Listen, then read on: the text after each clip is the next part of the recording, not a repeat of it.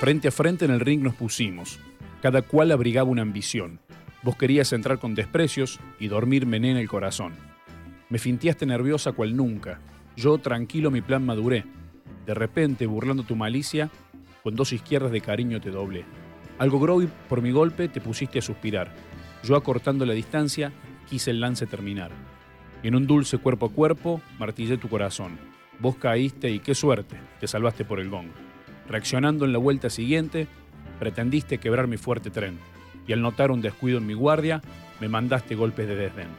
Yo sentí de tu punch la dureza. Por las dudas un buen rato me cubrí. No queriendo tener algún disgusto, con más cuidado la pelea proseguí. Desbordando de confianza por tu golpe magistral, te acercaste nuevamente presintiendo mi final. Mas de pronto, descubierta, tu boquita contemplé, y al golpearla con un beso, por nocaut yo te gané. Con este texto de Iván Díez, titulado Knockout de Amor, damos inicio a un nuevo programa de A Vera del Ring en Shows por la Red 879. Mi nombre es Andrés Muna y el de nuestro querido operador André Moya, con quien vamos a hacer un gran programa hoy, una nueva edición de A la Vera del Ring que nos pone muy contentos a hacer porque seguimos teniendo buenos entrevistados, tipos que paralizaron al mundo cuando peleaban, no solo ya de Córdoba, de Argentina, sino a nivel mundial. Hoy con un programón en el que vamos a dialogar nada menos que con eh, Mano de Piedra Durán, con Roberto Durán, con el latino más grande de todos los tiempos, con uno de los mejores peleadores de cualquier época, sin importar el quilaje, pero vamos a dialogar también con Alberto Melián, cordobés que está haciendo su carrera en los Estados Unidos, que estuvo en dos Juegos Olímpicos y que está dando pasos firmes en Norteamérica. Y además nos vamos a dar el gusto de hablar con Gerardo Poggi, un árbitro. ¿Quién hace el tercer hombre sobre el ring? ¿Por qué alguien llega a arbitrar una pelea? Bueno, Poggi es un referente a nivel mundial, lo fue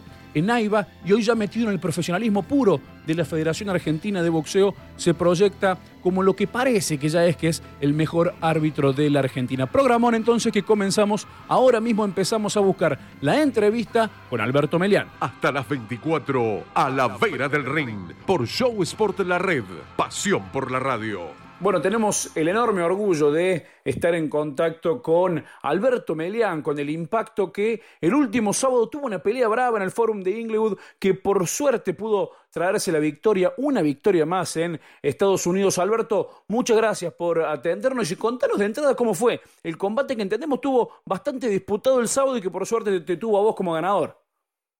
Hola, ¿qué tal? Bueno, antes que nada saludar a todos los oyentes, a toda la gente de la radio y, bueno, sí, este, el sábado, el día viernes estuve peleando en, en, Los Ángeles, estuve peleando en el Forum y bueno, contra un rival bastante duro, bastante complicado, donde bueno, en la pelea del primer round le conecté una, una buena mano y en el, en el segundo round también, creo que en el segundo round le, le, le produjo una cuenta a mi rival ahí hasta como el séptimo round eh, bancó mucho los golpes que le tiré este dominaba dominaba dominaba la pelea y no íbamos al intercambio este, constantemente.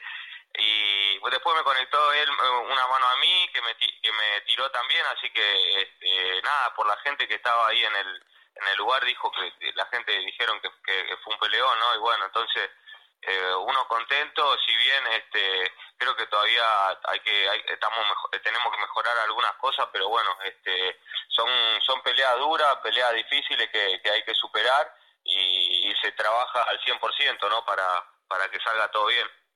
Este es tu segundo combate al hilo en los Estados Unidos. Hace poquito firmaste un contrato con Golden Boy Promotion, la empresa de Oscar de la Hoya. Contale un poco a la gente de Córdoba, del país y del mundo, qué tipo de vínculos ya te digo, en cuanto a cantidad de peleas, por cantidad de años, cómo es eso y sobre todo, cómo se llega a firmar un contrato con Oscar de la Hoya. Este, sí, la verdad que bueno, tuvimos un poquito de suerte, creo que, bueno, nos acompañó un poquito la suerte en ese sentido, ¿no? Este, si bien yo me había ido el año pasado, me había ido a trabajar a Eslovenia, eh, nos fuimos a entrenar con Pedro, con Pedro Nemes y, bueno, de ahí de, Eslovenia no, no, por alguna cosa u otra no, no se pudo solucionar con algún promotor, no se pudo arreglar. Y, bueno, terminamos en Los Ángeles con, que, con un amigo de, Pedro que, que, que, él tenía en contacto y bueno, que quería manejar un boxeador. Y nos mandó los pasajes, nos mandó los pasajes, nos dijo vengan, eh, yo le doy eh, alojamiento por dos meses y bueno, vemos si, si se consigue algún contrato con algún promotor, eso, y si no, bueno, yo le pago el pasaje de vuelta para, para Argentina, nos dijo entonces. Eh, inmediatamente se empezó a comunicar con esta gente, ¿no? Con, con la gente de Golden Boy, había varias varias promotoras interesadas, pero bueno, fue el, cerramos con, con, con, Golden Boy y bueno, la verdad que sí, muy contento y bueno, también conocer a Oscar de la Hoya, ¿no? A toda la gente que maneja que maneja esa promotora, ¿no? Tan importante. Eh, yo tuve la reunión eh, personalmente con, con, con eh, Roberto Díaz, que, bueno, es una es una gran persona y, y trabaja trabaja mucho para, para que salgan las cosas como están saliendo, ¿no? Cuando leímos que te ibas a Eslovenia, tenemos que ser honestos porque a, esto lo dijimos y, porque realmente lo pensábamos. Dijimos, Melian está loco. Eh, después vimos entrenando un tiempito en Cuba y ahora más tarde vemos esto del campamento de Estados Unidos, el contrato con Golden Boy Promotion y dijimos, bueno, quizá el tiempo le terminó dando la, razón a Melian, debemos darle el crédito y, darle la razón. ¿Cómo, sigue tu, tu carrera actualmente? Este, sí, sí, la verdad que sí, pero bueno, era fue cuestión de, bueno, de escuchar a mi viejo, a mi familia, ¿no? Que me que bueno, que me dieron el consejo de que, que tenía que ir a probar algo algo afuera porque este no solo eh, era por algo de deportivo, sino por algo de personal también que no estaba pasando por un buen momento yo y, y bueno, así fue que, que decidió la familia y, bueno, uno a los viejos, creo que esa fue la primera vez que escuché a mi viejo oficialmente, ¿no? Que me dijeron, andá y bueno, probá, fíjate, probá suerte y, y bueno, nos fuimos para Eslovenia, estuvimos trabajando, no no pudieron salir algunas cosas como como se quisieron, pero bueno, terminó, como como dijiste, ¿no? Terminaron eh, saliendo bien y, y, bueno, hoy en día estamos estamos trabajando bien, bastante bien, entrando con Pedro, con todo el equipo ahí en ahí en Los Ángeles para para, para esto, ¿no? Para, para poder obtener peleas, para poder ganarlas y, bueno, seguir marcando eh, ese, ese granito, ¿no? De, de, en la historia argentina del boxeo, ¿no? ¿Dónde estás entrenando, entrenándote puntualmente hoy? ¿En qué ciudad? En, en, qué gimnasio? Y si comparte con algún otro boxeador o, o algún otro entrenador reconocido. Yo estoy en Santa Mónica, en la parte de Santa Mónica de Los Ángeles. Este, Sí, en el equipo está bueno, nos recibió cuando el primer día que llegué al gimnasio, eh, ahí en Churchill Boxing se llama, este, nos recibió Brian Viloria y bueno, y toda la gente del gimnasio está muy está muy entusiasmada no también con, con mi carrera y nos brindan eh, 100% no, no, nos dan nos dan todo para para que podamos entrenar este, conforme no y boxeadores, boxeadores sí, hay muchos boxeadores conocidos, además creo que ahora está entrando, hasta está entrando Golovkin ahí en el gimnasio. Así que sí, hay muchos muchos boxeadores y bueno, me sirve mucho para por el tema de los sparring también, eh, que son, estoy trabajando con, eh, con boxeadores filipinos que, que, bueno, son campeones mundial y, y son del equipo de paqueado, ¿no? Así que este hay mucho roce ahí en, en el gimnasio en, allá por diciembre de 2017 debutaste en el profesionalismo, al menos el puro de la Federación Argentina de Boxeo, eh, lejos ya lejos de los torneos pagos de AIBA. ¿Es muy distinto, digo, a, lo que venías realizando en estos en estos campeonatos rentados a amateurs? Sí, sí, es muy distinto ya en los guantes, el, tema de los guantes y, bueno, todo, ¿no? Eh, es, es otra cosa el boxeo profesional a mí me gusta me gusta mucho más que el amateurismo si bien dediqué muchos años de, de mi vida a lo que fue el boxeo amateur y con la selección, pero pero creo que el boxeo profesional me gusta me gusta más. Nosotros cuando tenés, experiencia en, dos Juegos Olímpicos y cuando veíamos que, iba, que ibas a los Juegos Olímpicos decimos, bueno, Melián es de los más experimentados, ojos, sin embargo, como a todos los, peleadores argentinos que desde la medalla de Chacón no pudieron traer una presea, ¿un título del mundo podría ser una revancha de esa medalla olímpica que, que no llegó, que no se te dio? Y yo creo que sí, yo, yo en realidad cuando la primera vez que llegué a un gimnasio llegué con, con el sueño de ser campeón mundial, ¿no? Este yo creo que después bueno se me se me como como, que se dice este me, me empezó a interesar más lo que era el amateurismo conocí más lo que era eh, los Juegos Olímpicos y todo eso y bueno me empecé a soñar con eso no este hasta que bueno pero el sueño a largo plazo siempre fue el de ser campeón mundial creo que que eso es eso es lo que lo, lo, lo que marca al boxeador y lo que define al boxeador en cuál es el nivel que, que está no si es eh, el primer nivel o si no lo es. Creo que, creo que es eso, ser, ser campeón mundial para mí. Contame un poquito cómo, cómo está conformada hoy tu, tu, familia o tu círculo íntimo? Digo, bueno, recién nos decías que con Pedro Santiago Neme Jr. Eh, es tu entrenador. ¿Y cómo sigue después? Recién hablaste un poco de, de, tus viejos, que, que, lo escuchaste esta vez. Además es alguien que de boxeo sabe y mucho. ¿Cómo está conformado tu, tu círculo íntimo con quienes vos compartís mucho más allá que, las cuestiones relativas al boxeo? Y yo, bueno, estoy con mi familia, bueno, mi, mi, viejo, mi, mi papá, mi mamá, mi hijo, ¿no? eh, bueno, pues mis hermanas y, y, claro, como decís vos, el, el mayor tiempo lo paso junto a Pedro en Estados Unidos, que vivimos juntos, estamos en un departamento allá y, y después este prácticamente allá no, no tengo amigos, eh, este me eh, la paso solo directa, eh, digamos, ¿no?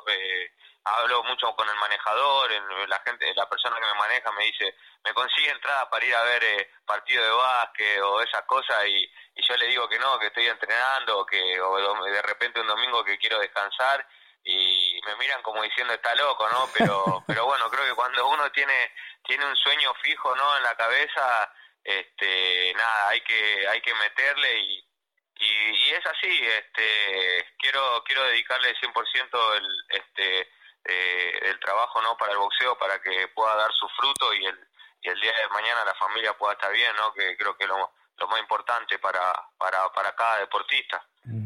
Cuando, cuando te vas, ¿cómo haces con, con tu hijo? Recién mencionabas que, que, tenés un hijo. ¿Cómo haces, digo, con él para, para no extrañarlo tanto? ¿Te, ¿Te, tratás de hablar por teléfono? Ahora, bueno, con las redes sociales, con un buen wifi, que imagino que se puede hacer un, poquito más fácil. Eh, ¿Cómo haces durante ese tiempo en, el que no lo puedes ver porque te estás concentrando y sabemos todos cómo son los campamentos de, exigentes, más aún en el nivel en el que te empezás a meter vos, que ya en tu primera pelea en los Estados Unidos, los colegas de mexicanos, norteamericanos y de allí de, California nos decían, eh, ojo que está peleando Melian, digo, empiezan a conocerte todos, por eso las exigencias son superiores. Sí, sí, sí, sí, la verdad que, que sí, nos comunicamos todos los días con mi hijo, este eh, tengo tiempo, ¿no? Tengo bastante tiempo para, para descansar. Eh, y bueno, también estoy estudiando, ¿no? Lo que, lo que es inglés. Eh, así que nada, eh, tratamos de, de dispersarnos, ¿no? En el tiempo que, que tenemos libre ahí en el día, por lo menos para aprender inglés y para, para, para hablar con la familia. Y, y sí, creo que a la gente le, le gustó la pelea, ¿no? Eh, le gustó la primera pelea que realicé eh, bueno, donde sorpresivamente le, la terminé cerrando con knockout.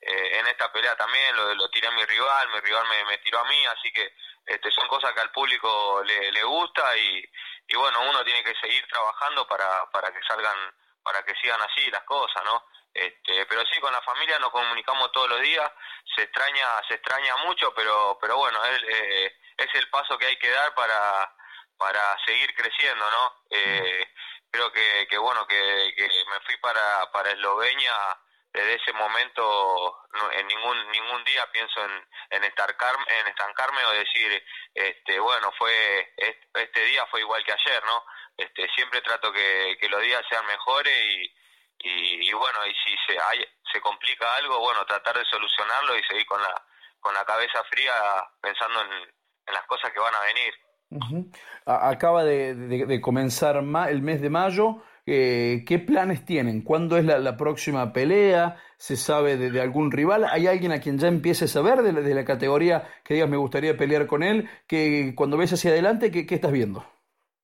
Sí, este, bueno, la verdad que uno, no toda la gente de Golden Buen conforme, ¿no? Después de la pelea nos fuimos nos fuimos a cenar a un restaurante ahí en, ¿cómo que se llama? Con, con, Roberto Díaz de Golden Boy, ahí a, a Malbec, un restaurante que, que es argentino. Exactamente, sí. Y, sí, y, y, bueno, él, nada, con mucha expectativa y bueno, probablemente tengamos fecha para, para julio quizás, y que, que son ocho semanas de, de campamento, ¿no?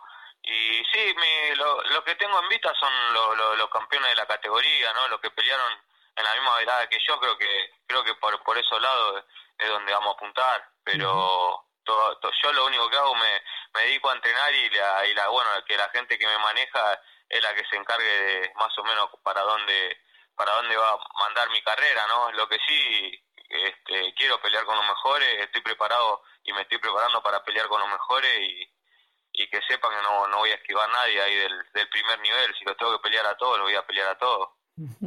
¿Qué, ¿Qué, lugar ocupa en tu corazón, en, tu memoria, cuando te hablan de la provincia de Córdoba? Vos naciste aquí en, Villa Dolores. Eh, ¿Qué ocupa eh, en tu cabeza, en tu corazón y de qué te acordás cuando, cuando te hablan de, esta provincia?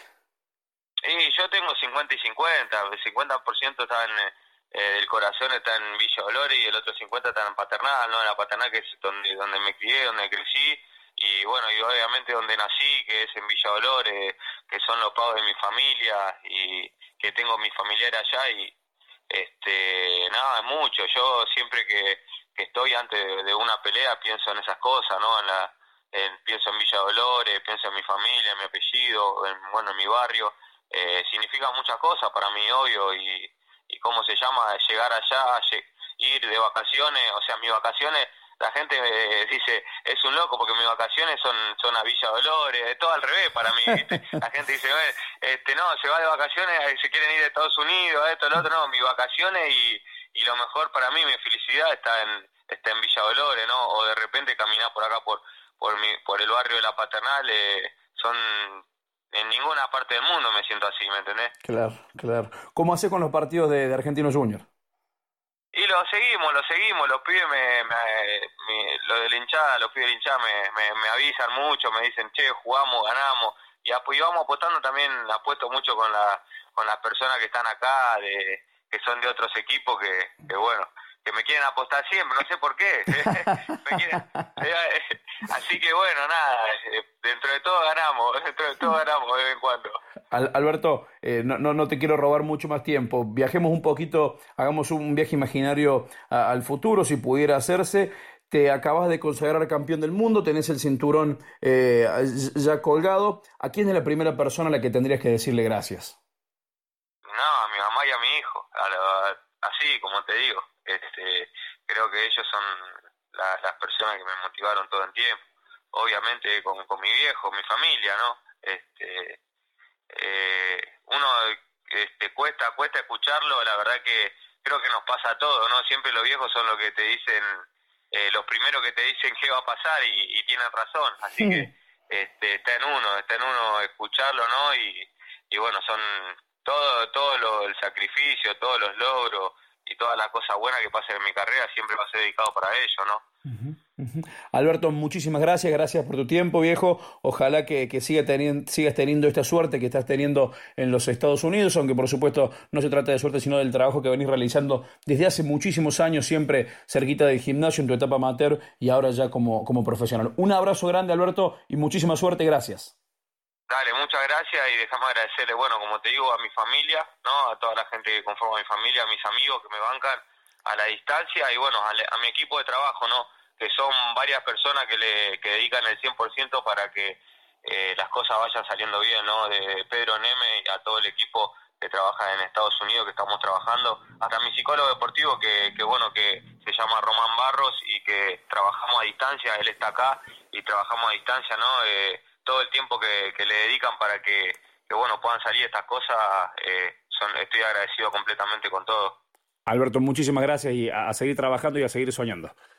Muchas gracias, un abrazo grande. Nos vemos. Hasta las 24 a la vera del ring. Boxeo Histórico El Morrison. Viernes 3 de mayo, Club Unión. Se presenta el gran campeón latino categoría crucero Mariano El Ángel Gudiño. Pelea estelar a 6 round. Además, 8 peleas amateur de alto impacto de la Escuela Municipal de Boxeo de la localidad. Este 3 de mayo, noche histórica, noche de boxeo, desde las 21 y 30 horas. Esmerado servicio de cantina para una noche a puro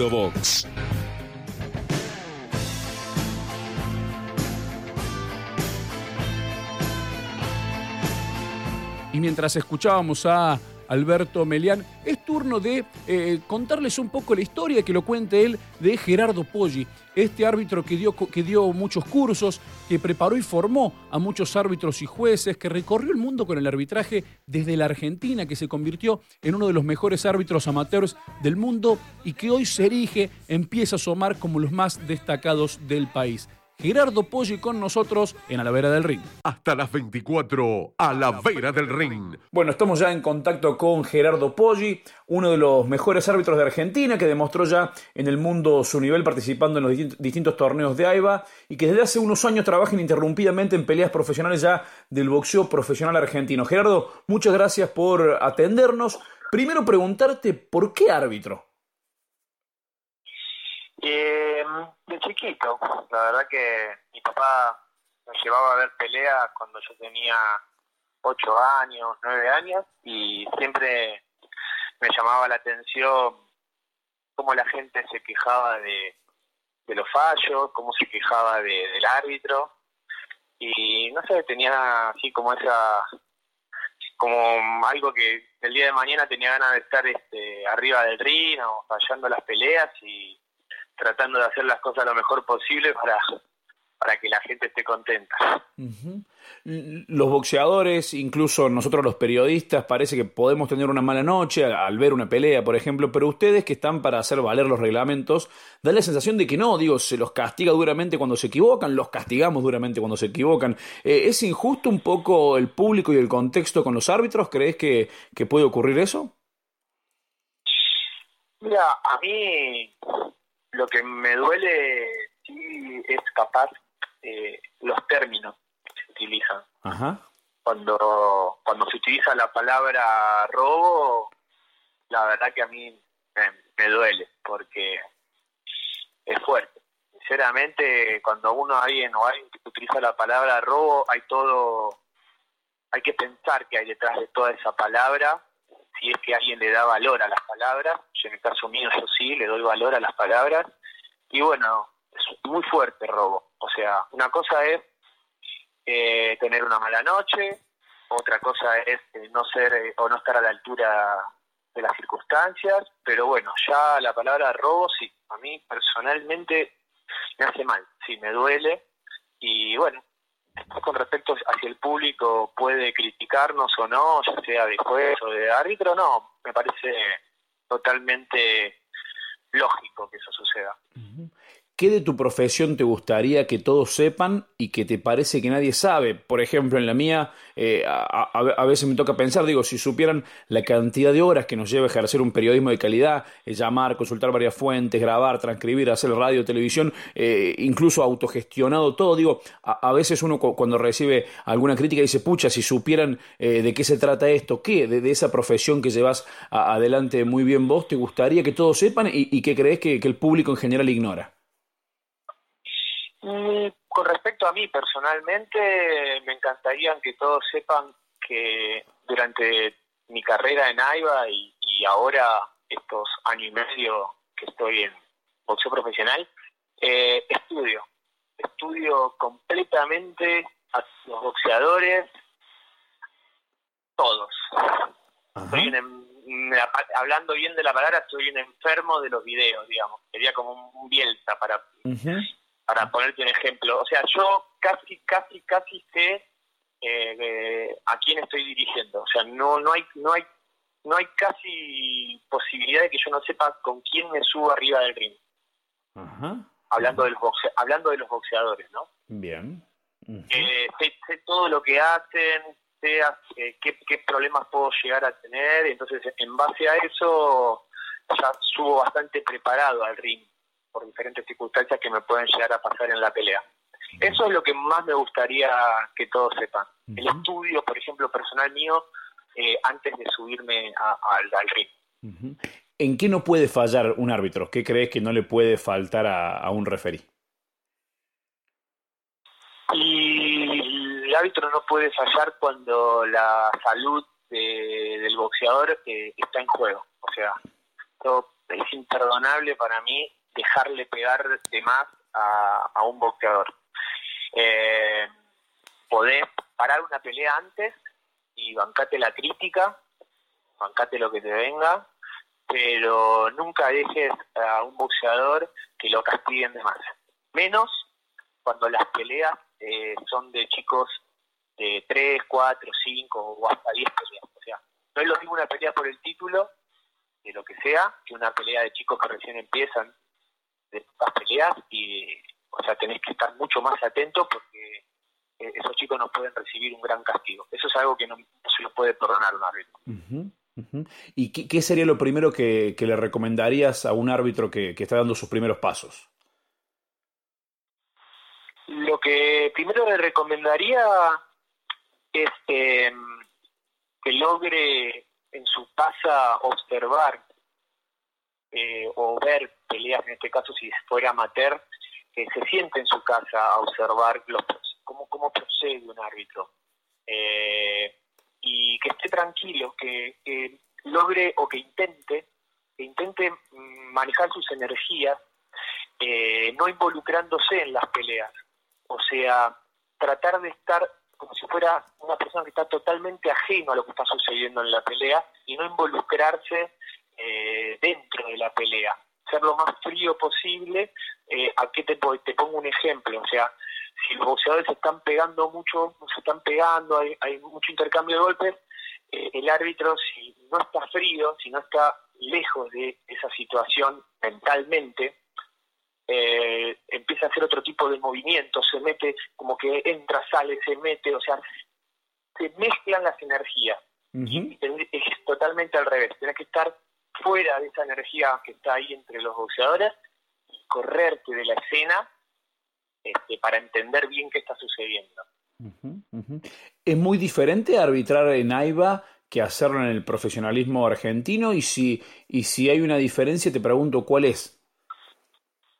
Sí, sí, es mucha la diferencia porque las cantidades de round que te propone el, boxeo en AIBA, por lo general cuando yo estuve en AIBA, que también dirigí en, la World Series Boxing, es de, de round muy, de pocos rounds.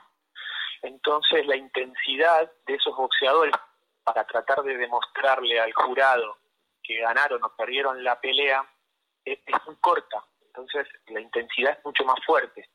Eh, alguien que se va a subir a, un boxeador o dos boxeadores van a subir a un ring sabiendo que la pelea tiene 10 o 12 rounds de duración, eh, manejan otros tiempos.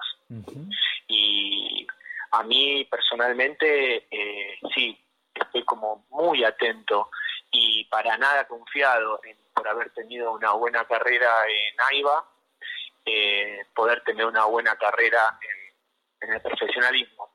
Yo pongo un ejemplo, ¿sos futbolero, Andrés? Sí. Pongo un ejemplo de, no sé, muy conocido, no sé, Tevez, eh, que te haya ido muy bien en la Juventus, no quiere decir que después vengas a Boca y juegues bien, menos que vas a China, y menos que vas a China y juegues bien. Por supuesto. O sea, son todas son cosas diferentes, ¿viste?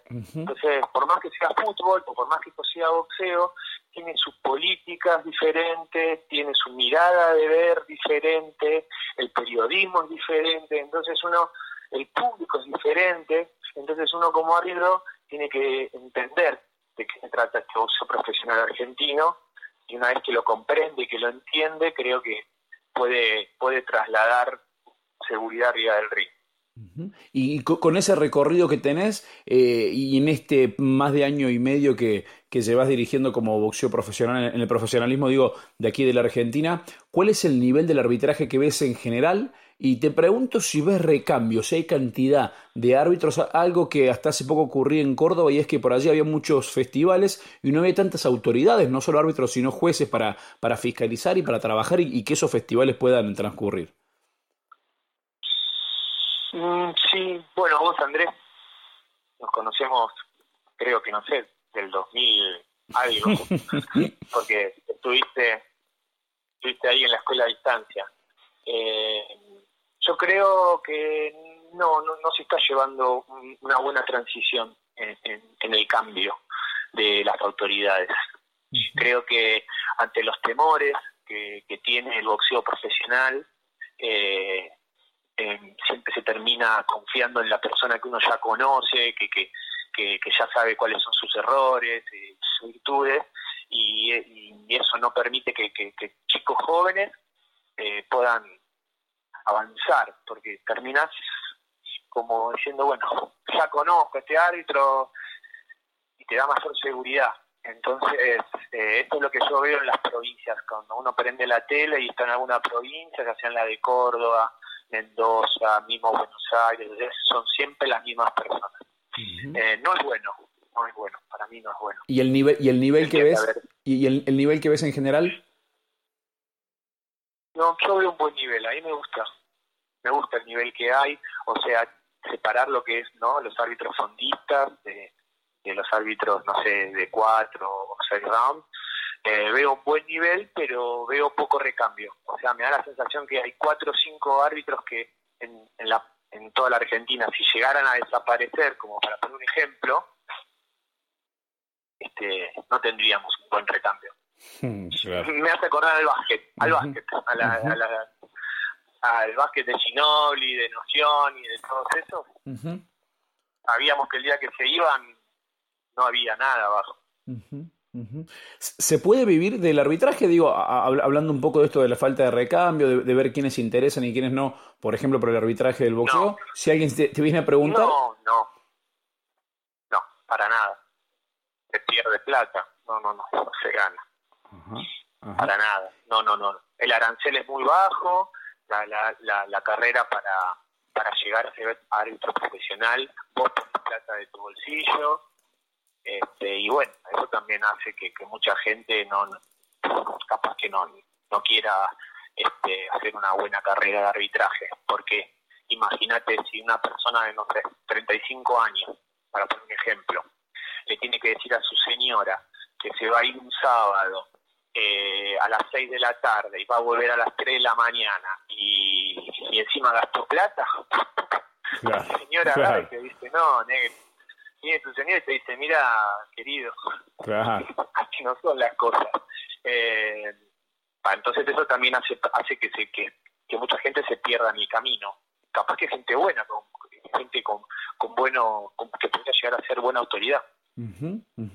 La dirigencia de AIBA estuvo y está largamente cuestionada. Vos conocés, al, menos por, por, los torneos, Juegos Olímpicos incluidos y demás, que te ha tocado participar. ¿Es tan bravo ese círculo dirigencial o se habla mucho y se conoce poco?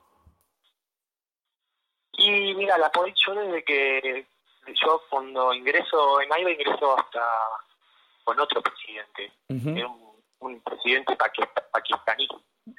Y no bien ingresé, ya me di cuenta que, que la política de AIBA eh, está por encima de todo lo, lo que respecta al boxeo. O sea, un sector, un lugar donde hay mucha política, este, puede ser buena, puede ser mala, con, con sus este, con las personas que quieren participar de esta política, pero que nota a veces que la política está por encima de, del deporte.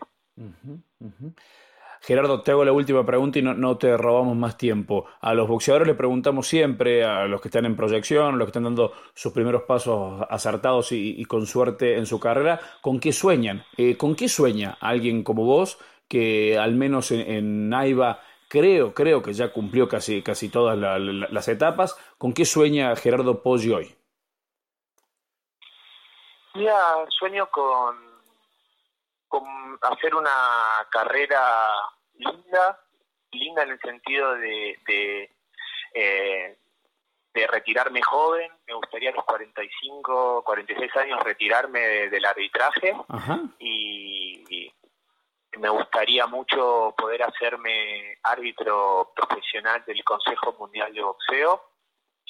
Eh, y mantener mantener una buena regularidad que la gente cuando suba arriba del ring este, esté tranquila porque conoce lo que ya voy a hacer porque mantengo siempre la misma línea de, que de que sienta tranquilidad de que voy a impartir justicia este, desde mi óptica, ¿no? desde mi punto de vista. Eh, tener un estilo, sería, o sea, lograr tener un estilo regular, ser una persona regular para mantener un estilo y, entonces ya me subo arriba del ring ya sabes qué puedo llegar a hacer, ser previsible, digamos.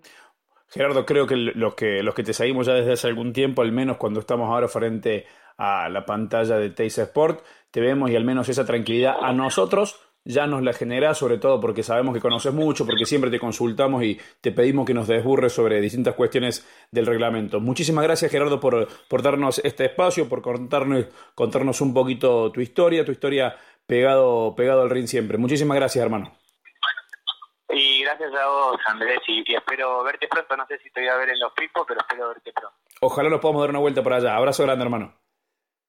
Un beso, hasta luego. Chao, chao. Arano Box y DirecTV presentan Sarmiento Aristule, la pelea. Este sábado 4 de mayo a las 21 horas en el Salón Azul del Complejo AJEC, Autovía Córdoba Altagracia. Dos cordobeses, dos noqueadores frente a frente por el título argentino Pluma. El campeón Héctor Pajarito Sarmiento expone su cinturón frente a Julián Chispita Aristule a la distancia de 10 rounds. Además, el debut internacional del invicto de Villa María Juan Manuel Taborda frente al dominicano Basilo Cacu Silva. Y como si eso fuera poco, se presentará la mayor promesa del boxeo argentino, el invicto mercedino Fabricio El Turbo Bea, ante el sanluiseño Guillermo Solopi. También la ex campeona mundial Joana Alfonso y el choque entre los supermoscas cordobeses Guillermo Salguero y Maximiliano Aguirre. Siete grandes peleas, siete. Platea 300 pesos.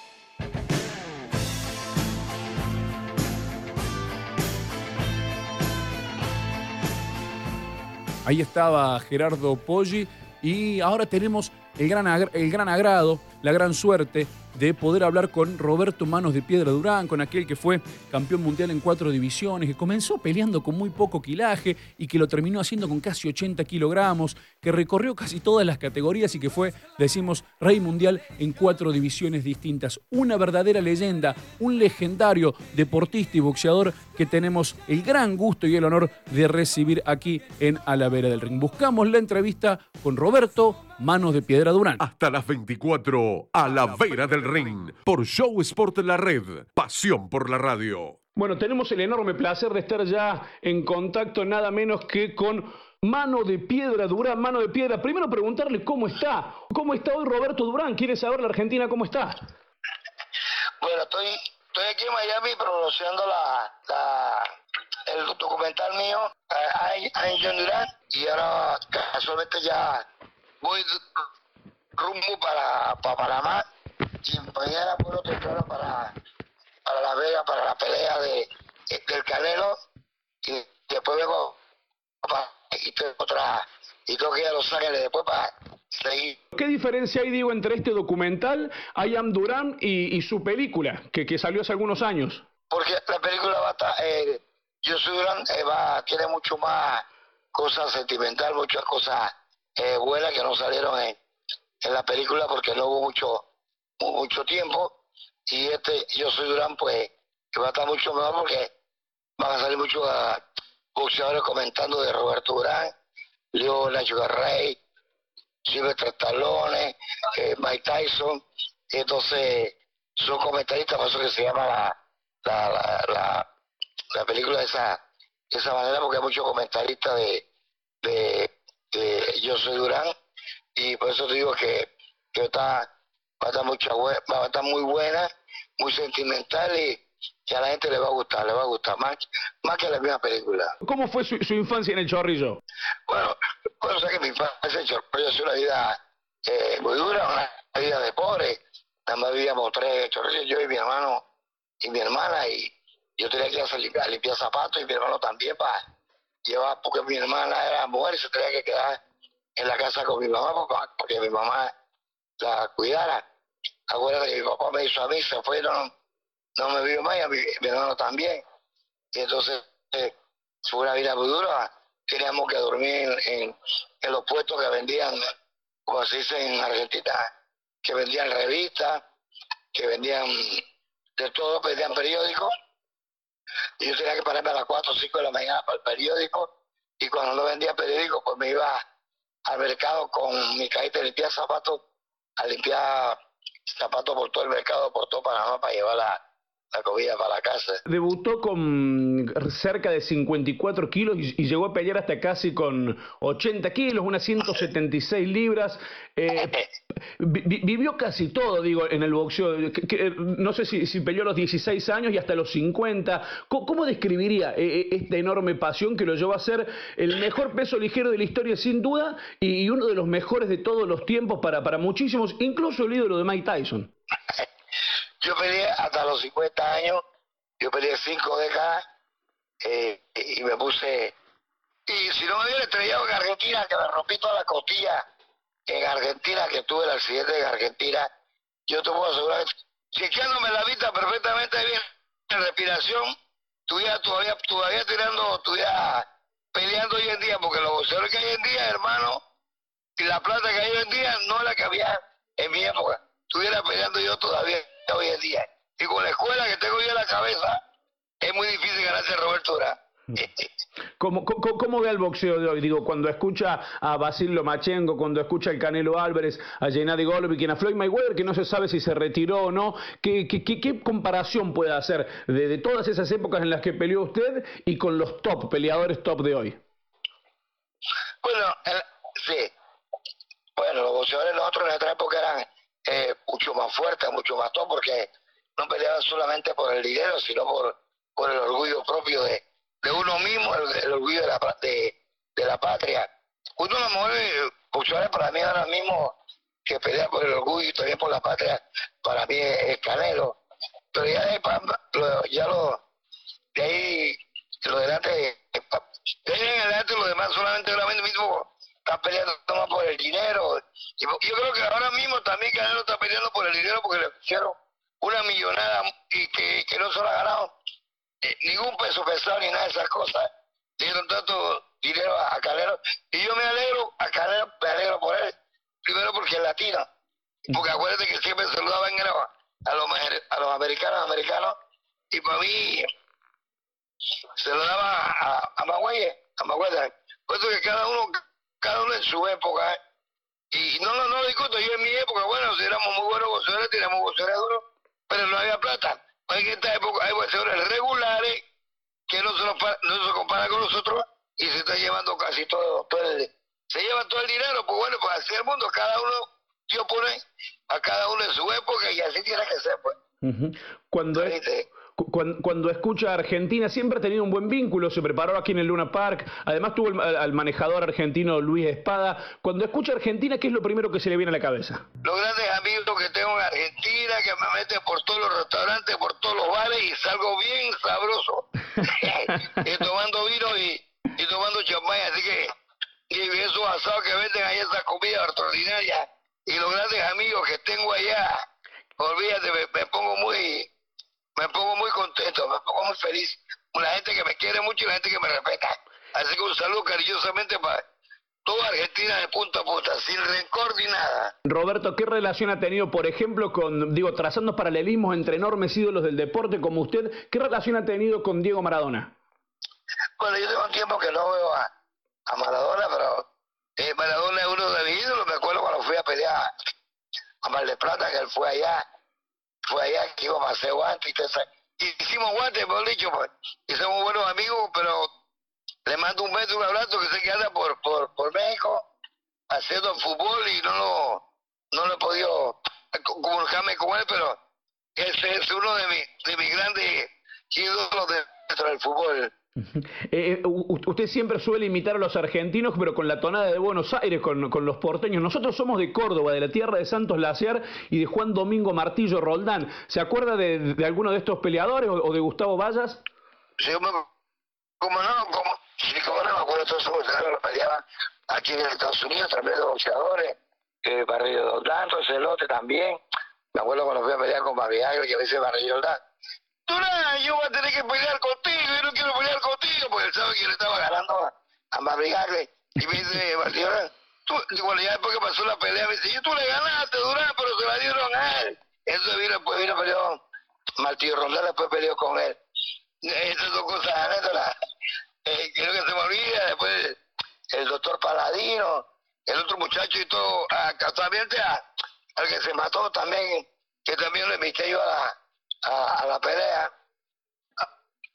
a, Monzón, que también lo invité a la pelea y esas cosas. Tengo un bueno, bueno, bueno, bueno, bueno recuerdo de, de Argentina. No tengo que ir a Argentina, tengo muy buenos amigos y nunca me puedo olvidar de ellos. Roberto, hay, muchos boxeadores eh, escuchándonos, muchos boxeadores argentinos y el resto del mundo que por allí intentamos que los grandes campeones, las leyendas, como ha sido su caso, le dejen algún mensaje. Digo, eh, Usted después de una derrota, en algún momento explicó que fueron las derrotas las que hicieron gigante su carrera. Eh, ¿Qué ocurrió después de esa primera pelea con Leonard, que a cualquiera se le podría haber venido el mundo abajo? Eh, ¿Qué ocurrió en su cabeza y qué ocurrió con usted en su país? Bueno, mira, cuando yo peleé con Leonard que yo perdí, yo perdí porque el, el manager mío no me dio, estaba muy gordo, estaba pesando, o sea, estaba pesando casi 190 libras, me en 154 libras en muy poco tiempo y le ofrecieron mucho dinero a, al manager mío, y el manager mío no me, no me avisó con tiempo para que me enterara. Me avisó como en poco tiempo. Si no, a mí no me hubiera ganado. Y cuando yo rebajé demasiado, me entró un dolor de estómago y un dolor de, de caladera de estómago porque no tenía eh, fuerza en, ese momento. Y, y por eso porque le dije a, a mi manager, bueno, yo digo, bueno, pierdo esta pelea, con la segunda pelea me preparo mucho mejor y lo de trampo. Pero que va, después pasó el tiempo, me, me la, en la conferencia de prensa que él iba, iba a querer pelear conmigo por el, por el momento. Bueno, yo me fui tranquilo para la casa. Bueno, después yo me sentía triste y acabangado. Yo dije, acá, yo no tengo la culpa, la culpa la tuvo mi madre que me vendió comencé a entrenar de nuevo y conquisté dos títulos más por la fuerza y la voluntad que uno mismo tiene.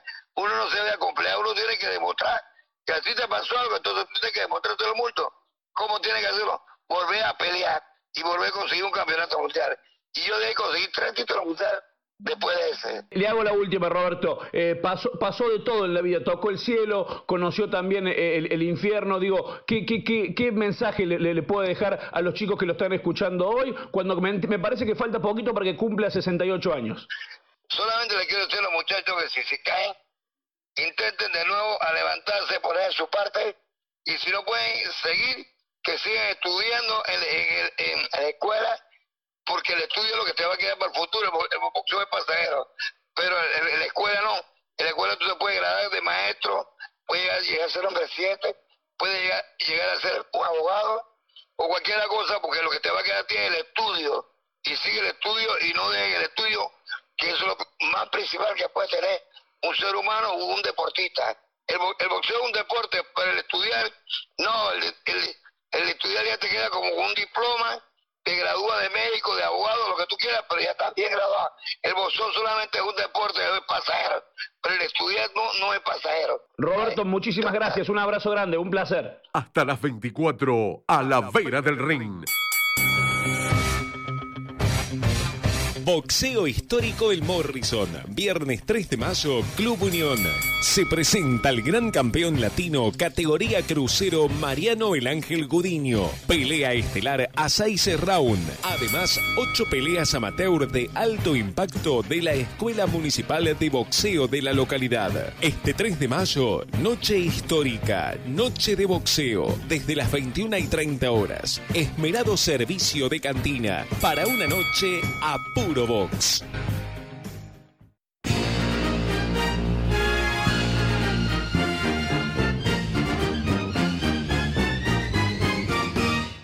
Es turno de viajar en el tiempo con nuestra sección A la vera del recuerdo, con las efemérides.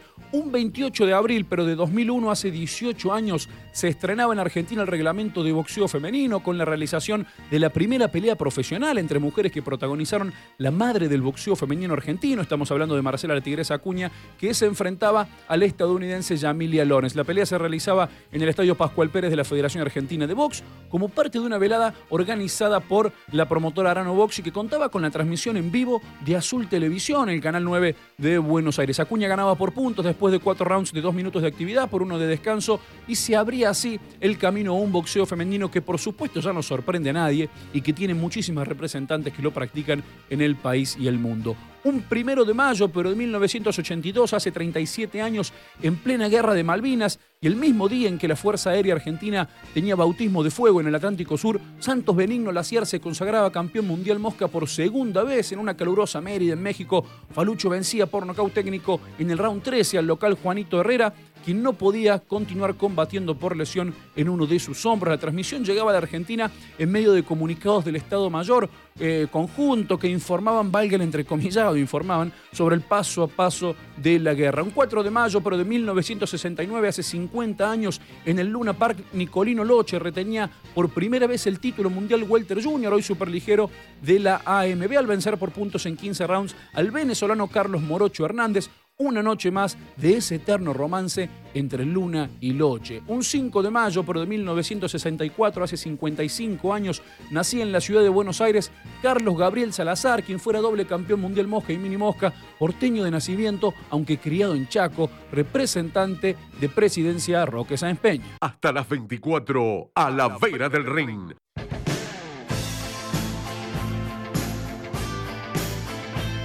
Comenzamos a buscar el final del programa y como siempre nos despedimos con la agenda de Alavera, con todo el boxeo televisado del fin de semana. Atención porque el sábado en Space a las 22 horas el mexicano Saúl El Canelo Álvarez va a exponer sus títulos contra el estadounidense Daniel Jacobs. Recordemos que están en juego los cintos FIB, AMB y el del Consejo del Peso Medio, pelea que va a tener lugar en el T-Mobile Arena de Las Vegas. También el sábado a las 23, pero por Teis Sports, el pampeano Pablo Pimiento Ojeda se le va a ver ante el Río Negrino César, César el Gato Antín por el título latino Superpluma del Consejo Mundial de Boxeo, que está vacante, van a pelear en el estadio de la FAB. Y por DirecTV Sports a las 23, aquí en el Salón Azul de AJEC, cito camino a Alta Gracia. A las 23 por DirecTV, decíamos, el cordobés Héctor Pajarito Sarmiento va a exponer su cinto argentino pluma contra su comprovinciano Julián Aristule. Hasta las 24, a la vera del ring. Arano Box y DirecTV presentan Sarmiento Aristule, la pelea. Este sábado 4 de mayo a las 21 horas en el Salón Azul del Complejo AJEC, Autovía Córdoba Altagracia. Dos cordobeses, dos noqueadores frente a frente por el título argentino Pluma. El campeón Héctor Pajarito Sarmiento expone su cinturón frente a Julián Chispita Aristule a la distancia de 10 rounds. Además, el debut internacional del invicto de Villa María Juan Manuel Taborda frente al dominicano Basilo Cacu Silva. Y como si eso fuera poco, se presentará la mayor promesa del boxeo argentino, el invicto mercedino Fabricio El Turbo Bea, ante el sanluiseño Guillermo Solopi. También la ex campeona mundial Joana Alfonso y el choque entre los supermoscas cordobeses Guillermo Salguero y Maximiliano Aguirre. Siete grandes peleas, siete. Platea 300 pesos. A la vera del ring.